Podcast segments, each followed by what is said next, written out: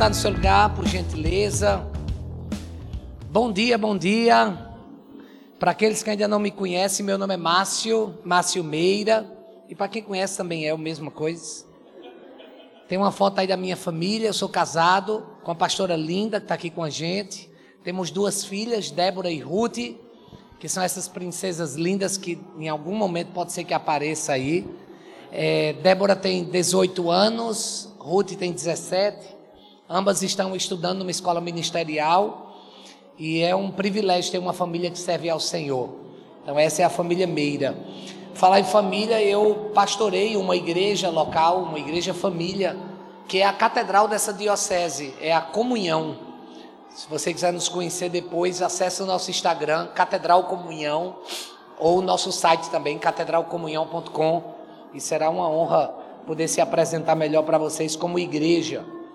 E por falar em igreja, nós somos de uma diocese, que inclusive o sudeste do Brasil faz parte dessa diocese, com as suas igrejas, hoje são seis igrejas, e mais células embrionárias que estão em fase de plantação de igreja, dentre eles, inclusive, é, temos aqui de Teresópolis o Gabriel e a Carol, que hoje vão se confirmar. E eles já começaram uma igreja embrionária lá também. Vamos dar uma salva de palmas, gente. Que bênção.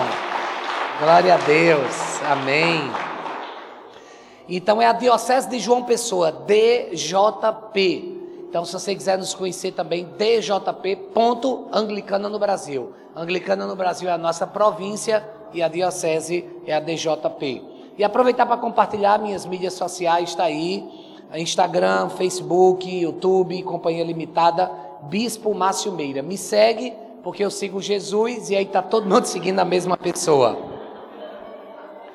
Gente, hoje eu quero compartilhar com vocês uma palavra que Deus colocou no meu coração sobre como alinhar o nosso coração com o céu. Porque vocês sabem, né? O coração humano, ele é muito tendencioso. Nós somos pecadores desde que nascemos. Há uma natureza pecaminosa que tem a tendência de fazer com que o nosso coração acabe se desviando. E o reverendo Cícero, ele leu para nós o texto de 1 Reis, capítulo 18. Eu não sei se você já conhece essa história e o contexto em que esse texto foi escrito. 1 Reis 18 foi escrito contando a cena e eu quero que você agora seja transladado para o Monte Carmelo, no norte de Israel, no monte aonde os profetas de Baal se reuniram com muita frequência e na ocasião estavam 450 profetas de Baal e tinham outros 400 profetas de Aserá. Eram 850 profetas que clamavam a outras divindades e o povo de Deus o povo de Israel, muito obrigado, havia se desviado do Deus Todo-Poderoso e estava adorando Baal. Por que isso aconteceu? Não sei se você lembra, mas ali naquela região, já por três anos não chovia. E na hora que falta alguma coisa, muito obrigado mais uma vez. O que é que geralmente nós fazemos quando nos falta algo? A gente procura quem possa solucionar o que está faltando. Então, como não tinha chuva, o que é que o povo de Israel fez? Procurou o Deus da chuva, que era Baal. Então, o povo, em busca de chuva, em busca de água, porque água é vida, começaram a abandonar os preceitos do Deus de Israel e começaram a adorar Baal. O profeta Elias fica indignado. E diante do rei Acabe, sua esposa, Jezabel, ele então faz um desafio no Monte Carmelo. O desafio é: vocês vão fazer oração aos deuses de vocês. Prepararam então lá um lugar para sacrifício, para o holocausto, e a oração era para clamar para que fogo descesse do céu. E a Bíblia nos diz que por mais de três horas, os 450 profetas de Baal começaram a clamar, a rogar, fizeram despacho, catimbó, botaram cachaça, mataram galinha, derramaram sangue, fizeram escambau a quatro e nada aconteceu. A Bíblia nos diz que eles se mutilavam derramavam seu próprio sangue e nada aconteceu. Perdeu, Playboy. O fogo não desceu. Elias ainda ficou tirando onda e dizendo: Ué, o Deus de vocês tem problema de audição? Não está ouvindo, não? O Deus de vocês não está vendo o sangue de vocês sendo derramado? E nada, nada, nada aconteceu. Depois disso, o profeta de Deus chamado Elias, ele chega então diante daquele holocausto e ele faz uma oração. E a sua oração é nos ensinando nessa manhã como termos um coração alinhado com o céu. E eu quero compartilhar com vocês quatro princípios da oração de Elias, e eu espero que esses princípios abençoem sua vida nessa manhã. Mas antes de compartilhar, vamos orar? Pai, essa é a tua palavra, e eu sou tão grato ao Senhor pelo privilégio de estar nesse lugar. Louvores de adoração que são arrebatadores ao nosso coração uma atmosfera incrível, cuja arte manifesta a tua glória. Quero te louvar, Senhor, por tudo que o Senhor está fazendo aqui na igreja anglicana âncora, especialmente, Senhor, por esse café gelado que eu creio que é alinhamento do céu aqui na terra. E sob as bênçãos desse café, que a tua palavra alcance o coração do teu povo em nome de Jesus. Aleluia. Meu Deus, amor, tu tem que experimentar, amor. Mas é experimentar, não é tomar todo, tá certo? Só experimentar. Isso.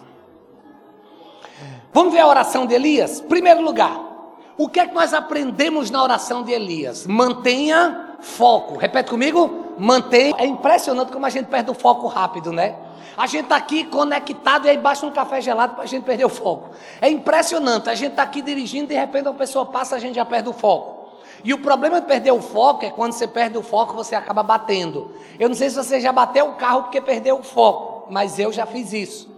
E nós precisamos tomar muito cuidado, porque no nosso dia a dia a gente perde o foco. Quando a gente ora, a gente perde o foco, porque as notificações do celular tiram o nosso foco de Deus. E a gente, através das mídias sociais, olhando a vida dos outros, a gente perde o foco. Elias, ele começa a sua oração tirando o foco dele, colocando o foco em Deus. O seu alvo deve ser Deus. A oração de Elias, no verso 36, começa dizendo: Ó Senhor, Deus de Abraão, Isaac e Jacó. Veja, ele não estava orando para Baal, ele não estava orando para Será, ele não estava orando para outras divindades, ele estava orando para o Deus de Abraão, Isaac e Jacó. Ele tinha foco. Você precisa ter foco na sua vida. Você não pode ser cristão e ser tudo na vida. Porque se você é cristão, Cristo é o seu tudo. Você não pode simplesmente dizer que a palavra de Deus é o seu alimento e acorda e não a lê, vai dormir e não a lê, e não faz da palavra aquilo que realmente te alimenta. Você não esquece de almoçar, ou jantar, ou tomar café, porque esquece de ler a palavra. E ainda tem aqueles que dizem, não é porque eu não sou de leitura. Então ouça a palavra. Tem tantos aplicativos aí que podem ajudar. Tem até novela da palavra de Deus que pode também te ajudar de forma pedagógica. Então nós precisamos ter o foco certo. Veja, Deus zela pelo seu nome. E é por isso que Elias, quando vai orar, ele não perde o foco. Ele não está orando para o Deus da chuva, ele não está orando para o Deus do fogo, ele está orando para o Deus Criador, o Deus de Abraão, Isaac e Jacó. Segundo lugar, um coração alinhado com o céu, ele se lembra da aliança. Existe uma aliança de amor, existe uma aliança cujo sangue de Cristo derramado na cruz do Calvário é a concretização do Cordeiro de Deus tira o pecado do mundo, do sangue que foi colocado nos umbrais das portas do povo de Israel quando estavam no Egito, para que o anjo da morte não matasse os primogênitos. Há uma aliança. Nós precisamos entender na nossa vida, o nosso coração, para estar alinhado com o céu, nós precisamos manter a aliança. Se eu tirar minha aliança do dedo esquerdo, aqui, anda lá, eu não deixo de ser casado mas eu não sei qual é a comunicação que eu estou trazendo andando sem aliança. Porque eu fiz uma aliança com a minha esposa. Eu fiz uma aliança de um estilo de vida, e é por isso que eu uso esse anel de tucum. Eu fiz aqui um noivado, uma aliança, como representante do noivo Jesus Cristo, no dia da minha sagração, eu assumi o compromisso de cuidar de Cristo. Então eu uso esse anel aqui para lembrar da minha responsabilidade com a igreja, na mão de noivado, porque eu represento o noivo. Claro, se eu tirar esse anel, eu não vou deixar de amar a igreja. Mas por que eu posso amar e não comunicar, se as comunicações nos ajudam? Você precisa comunicar a sua fé. É por isso que nós usamos uma cruz. É por isso que nós mantemos símbolos. E uma igreja como a âncora, que valoriza a arte, isso fica muito fácil para você. A sua aliança precisa ser comunicada. Se formos para o texto sagrado, você vai ver que o Elias ele comunica. Ele ora a Deus com foco, Deus de Abraão, Isaac e Jacó, e a oração continua dizendo: prova hoje que és Deus em Israel. O que ele estava dizendo é: não faz por causa do meu nome, não, não faz porque eu sou bonito, não, não faz porque eu sou artista, não. Ele estava dizendo: faz isso para que todos saibam que tu és Deus. Nós precisamos entender nas nossas orações que elas não dizem respeito a nós, mas diz respeito ao Senhor e aquilo que está no coração dele. O que a gente precisa fazer é apenas alinhar o nosso coração ao dele. Como? Estando firme, se lembrando da aliança. Eu, particularmente, eu sou um defensor do pedobatismo. Para mim, o batismo infantil, ele é fundamental pela sua atuação sacramental, mas eu creio na teologia da aliança. Assim como na circuncisão, a criança não sabia de nada e o prepúcio dela era ali cirurgiado por uma aliança que Deus fez com o povo. Assim também, como diz Paulo aos Colossenses, capítulo 3, é o batismo, é como uma aliança que nós estamos fazendo com Deus. Quando você batiza o seu filho, você está dizendo assim: ó, filho, eu estou fazendo uma aliança em seu nome, que eu e a minha casa serviremos ao Senhor. Ontem nós vimos o pastor Cícero falando da infância dele, como foi importante a EBF, Escola Bíblica Dominical. Ontem nós vimos aqui a pastora Lionai testemunhando que estava presente aqui. O pastor que foi professor de escola dominical quando ela era criança, estava aqui ontem pondo as mãos sobre ela e orando por ela. Gente, nós precisamos entender que a aliança com as crianças, elas reverberam durante toda a sua vida. Agora, claro e evidente que você precisa tomar sua decisão. E é por isso que nós temos a confirmação, que é hoje a festa do sim. Aquilo que fizeram comigo eu não entendi nada, mas eu quero testificar, confirmar e dizer que eu não abro Jesus por nada. Essa é a ideia da aliança. Prova hoje que és Deus em Israel. Não é prova que eu estou certo, é prova que tu és Deus. Não prova que eu sou bonito, prova que o Senhor opera e nós precisamos ter o nosso coração alinhado com Ele. Terceiro lugar, é que para o nosso coração estar alinhado com Ele, a gente precisa entender a importância do serviço. Servir ao Senhor. Gente, não existe igreja sem serviço. Até porque Jesus, com a sua vida, ele nos ensinou a servir o tempo todo. Ele serviu na última ceia, ele serviu lavando os pés, ele serviu dando sua própria vida. Gente, se não fosse o serviço, hoje eu não teria a dádiva, a graça, o néctar do céu sendo liberado sobre mim através desse café gelado. Aleluia! Esse café é pentecostal, viu? Então veja, isso é serviço. Quando você chegou, alguém na porta te acolheu. As nossas crianças estão sendo ministradas através do GPS, porque tem pessoas servindo. Marcela está ali orando, intercedendo durante o conto, está servindo. Aqui não está passando a projeção enquanto eu vou falando, ele está servindo. Temos aqui um dos intérpretes mais lindos do planeta, que está aqui servindo a comunidade surda nesse momento, gente. O nome disso é serviço. E você está escondidinho aí, mas você também está servindo. E graças a você, o som deu um bug, mas você orou e o Deus de Israel operou e o som voltou. Aleluia. E nós não podemos esquecer desse povo lindo aqui da cafeteria que está nos servindo. Uma salva de palmas, gente. Fala sério. Uau! Uau! Princesa, como é o seu nome? Liza. É isso mesmo, acertei? Liza. Liza, você tem um olhar artístico, você não tira foto, você traz uma representação de uma atmosfera através de uma imagem. Obrigado pelo seu voluntariado, pelo seu serviço. Ontem você se garantiu aqui, filha. Pelo amor de Deus, que foi aquilo? Uma salva de palmas para Laisa. Obrigado. Deus te abençoe. Então veja, coração de servo. Vamos ver a oração de Elias? Elias disse assim, ó: "Prova hoje que és Deus em Israel e que eu sou o teu servo". Você então lê não é? Tá ali, ó. Prova hoje que és Deus em Israel e que eu sou o teu então nós precisamos estar prontos para servir. Minha avó dizia: quem não vive para servir não serve para viver. Então a gente tem que entender: igreja é lugar de serviço. Então, se o seu serviço ainda é apenas o polimento glúteo da cadeira que você senta, a partir de hoje você está sendo demitido desse ministério e você é chamado para servir em um ministério dessa casa. Quem recebe essa palavra, diga amém. E antes que você diga, ah, mas não tem nenhum ministério aqui que eu me identifico. Qual é que você se identifica? Porque esse é o ministério que a gente vai abrir a partir de hoje através de você. Aham, aham, aham. Lascou. Ou abençoou. Então nós precisamos entender a importância de servir. Veja, Elias orou e disse: Senhor, eu, não é um aleatório aqui, não, não é qualquer pessoa, não. Eu te sirvo. A Bíblia nos diz: servireis ao Senhor vosso Deus, e Ele abençoará o vosso pão, a vossa água, e tirará do vosso meio toda enfermidade. Veja, porque serve, Deus faz. Nós precisamos entender que Deus se alegra. Claro que a gente ama nossos filhos, mas quando eles pegam aquela aguinha gelada, quando eles fazem uma massagem no nosso pé, quando eles lavam a louça, o milagre é maior. A gente fica feliz com isso, não é verdade?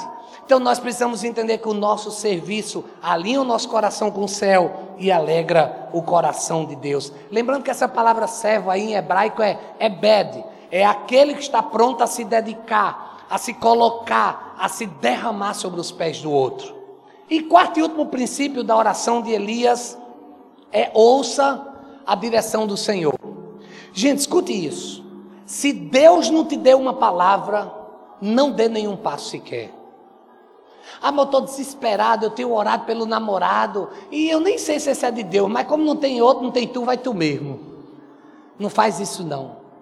Escuta, busque direção do Senhor. Ah, eu vou fazer vestibular, mas esse curso é tão difícil, então eu vou fazer qualquer outro, vou aplicar aí, vou ver aí no SISU o que é que dá. Não faz isso não. Tenha a direção de Deus. Não atira para tudo que é lado e depois desenha o alvo, não. Primeiro estabeleça o alvo para depois você atirar.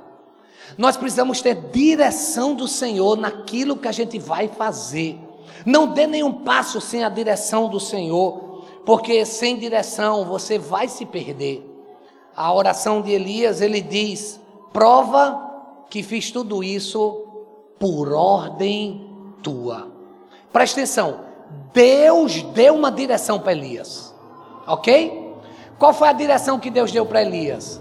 Que no Monte Carmelo, ele deveria desafiar os 450 profetas de Baal, mais os 400 profetas de Aserá, e o desafio foi feito para que o fogo descesse sobre o holocausto. Quando nós temos direção do Senhor, nós não temos medo de enfrentar o sobrenatural, porque para Deus nada é impossível. Você crê nessa palavra? Então escute isso aqui. Eu não sei se você no São João gosta de acender fogueira, eu amo, para assar milho, para soltar bomba, no Nordeste isso é muito comum. Agora, se tem uma coisa que eu aprendi sobre acender fogueira, é que depois que você tem lá a lenha, a madeira e está tudo pronto, qual o líquido que a gente coloca para acender fogo? A água. É água, gente? Claro que não, gente. O que é que a gente bota para acender uma fogueira? Álcool, gasolina, querosene. Veja, o texto sagrado diz que Elias tinha uma direção tão forte da parte do Senhor, que a Bíblia nos diz que ele disse: encharquem o holocausto de água. Eu imagino os profetas, oh, eu imagino a turma, como assim? Que loucura! Não pega água com madeira molhada. E Elias disse: bota água, bota água, derrama água, vem com água. Foi tanta água que até as valetas encheram de água. E depois disso, foi que Elias fez? Elias orou. Essa oração que a gente estudou hoje. E gente, escuta isso aqui. Quando o teu coração está alinhado com o céu. Vocês querem saber o que foi que aconteceu? Que eu estou doidinho para contar. Eu preguei isso tudinho para chegar onde eu quero. Eu estava desesperado para dizer esse próximo versículo. Gente, todo mundo subiu no Monte Carmelo? Sobe no Monte Carmelo. Imagina o povo de Deus triste, decepcionado com Deus, adorando Baal. Imagina os 450 profetas de Baal. Fizeram todos aqueles catimbó e nada aconteceu. Agora imagine Elias, molha de água todo mundo, ah, e ele ora. E a Bíblia nos diz que quando ele orou, no mesmo instante, não foi no outro dia, não foi na outra semana, não foi no outro mês, não foi depois de um prazo, foi no mesmo instante fogo do Senhor desceu do céu, queimou o novilho, a madeira, a pedra, o chão, secou até a água da valeta. E quando o povo viu isso, todos se prostraram com o rosto no chão e gritaram: O Senhor é Deus! Sim, o Senhor é Deus! Meu Deus, aleluia, aplauda! Foi fogo que desceu. Hein, Leozinha? Foi esse versículo que eu disse que era para vocês virem para cá, lembra? Gente, como é que vocês ficam com uma história dessa? Há menos de 15 dias atrás eu estava lá no Monte Carmelo. Nesse mesmo lugar em que tudo isso aconteceu. E sabe foi que Deus falou comigo? De que Ele não só corresponde à direção que Ele nos dá, como Ele é Deus que opera o sobrenatural e faz além do que a gente pede ou imagina. O povo de Israel havia se desviado do Deus de Abraão, Isaac e Jacó, porque havia uma crise. Qual era a crise? Quem lembra? Três anos sem água, sem chuva. E o povo entrou em crise. Três anos depois, Elias, querendo resgatar a fé do povo, faz tudo isso no Monte Carmelo. Mas o povo queria fogo? O que é que o povo queria? Água. A gente hoje pregou no texto de 1 Reis 18. Depois de estudo 19 e ver o que foi que aconteceu, a Bíblia nos diz que Elias fala para o povo: Deus está mandando chuva agora. O Deus do fogo é o Deus da água, é o Deus que opera, é o Deus que faz, o Deus que abre e ninguém fecha. Esse é o nosso Deus. O moleque, o assistente do profeta, sobe na montanha, olha e desce e diz: Ó, oh, profeta, dessa vez não deu certo, não. O fogo desceu, mas a água não tem nenhuma nuvem. O profeta disse: Filho, volte, volte lá na montanha. E ele voltou, olhou e nada. E disse: Elias, ó, desculpa eu não tenho deficiência visual, e eu estou lhe dizendo, não tem nada. Elias fez outra oração. A oração foi: Senhor, faz com que os olhos dele se abram para ver a tua ação. E o moleque, quando subiu, ele viu uma pequena nuvem do tamanho da mão de um homem. E baixou essa pequena nuvem para fazer com que a chuva descesse naquele lugar. Eu não sei como foi que você chegou aqui hoje, mas uma certeza eu tenho: é que seja fogo para aquecer esse coração frio, para iluminar esse coração que está em trevas, ou para queimar coisas que estão te atrapalhando de crescer, ou talvez a chuva que rega, a chuva abundante, a chuva que alimenta, a chuva que abençoa. Seja qual for o seu anseio, esse é o nosso Deus, Ele está nesse lugar. Se é cura, se é milagre, se é algo que você espera, anseia, se é algo que você quer agradecer, nosso Deus está nesse lugar. E hoje Ele quer trazer essa poderosa para o seu coração. Você recebe essa palavra? Então ore comigo nesse momento. Pai, muito obrigado, Senhor. Obrigado pela tua manifestação Obrigado por essa palavra. O Senhor está aqui. Então nós te pedimos, nos enche com a tua presença, com fogo, água, o que for necessário. Venha aos anseios do teu povo. Alinhe o nosso coração contigo e nos abençoe nessa manhã. Em nome de Jesus. Amém.